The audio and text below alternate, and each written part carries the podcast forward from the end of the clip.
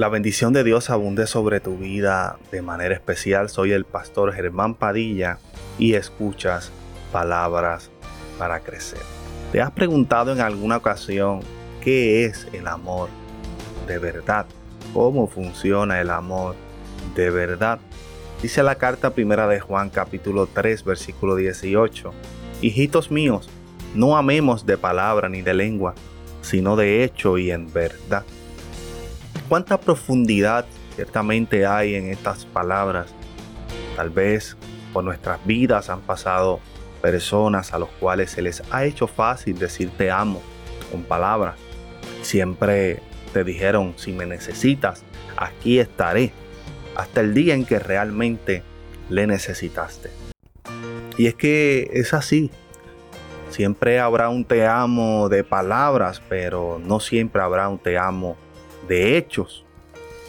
Siempre habrá un te amo eh, de hechos y no un te amo de palabras. Siempre habrá un te amo que tal vez no será expresado de la forma en que pensamos, pero puede estar siendo expresado. No todo el que tal vez no expresa un te amo no lo demuestra pero no todo el que expresa el te amo lo demuestra. Es que un amor tan profundo como el de Dios lleva ambas de la mano. Dice la escritura, porque de tal manera amó Dios al mundo que envió a su único Hijo. Podemos ver ahí un amor de palabras y el amor en hechos lo vemos en Jesús siendo clavado en el madero. Dentro del ministerio de Jesús él fue amor.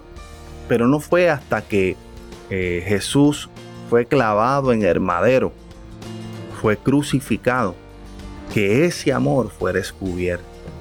Y los ojos de muchos han sido abiertos hasta el día de hoy. Suena raro, es cierto, pero el verdadero amor, el amor de hecho, el amor de verdad, se muestra en los momentos de dolor en los tiempos de crisis, en circunstancias adversas.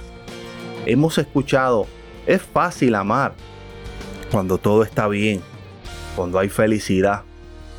Hmm. Pero cuando amar tiene que ver con un amor en medio de la angustia. Cuando amar es eh, sinónimo de, de que hay ausencia. Cuando amar es amar en la escasez. Cuando amar es amar en las cosas cuando están saliendo mal en nuestra vida. Cuando estamos viviendo tiempos difíciles. Ahí es que verdaderamente sabemos lo que es el amor de verdad. Esta palabra se hace evidente cuando vemos a nuestro alrededor cómo las personas, aún en medio de la crisis y el distanciamiento, buscan la manera de expresar el amor a aquellos a quien aman, aunque eso represente un riesgo para su salud. Así que es en los momentos más difíciles como los que hemos estado viviendo donde realmente podemos experimentar lo que es un amor no de palabras, sino un amor de hechos y de verdad. Así que este tiempo sigue siendo el tiempo para amar, pero para amar de verdad. Soy el pastor Germán Padilla y escuchas palabras para crecer. Sabes que puedes seguirnos a través de las redes en Facebook como Germán y Odalis, también en Instagram y en YouTube como Germán Padilla. Dios te bendiga.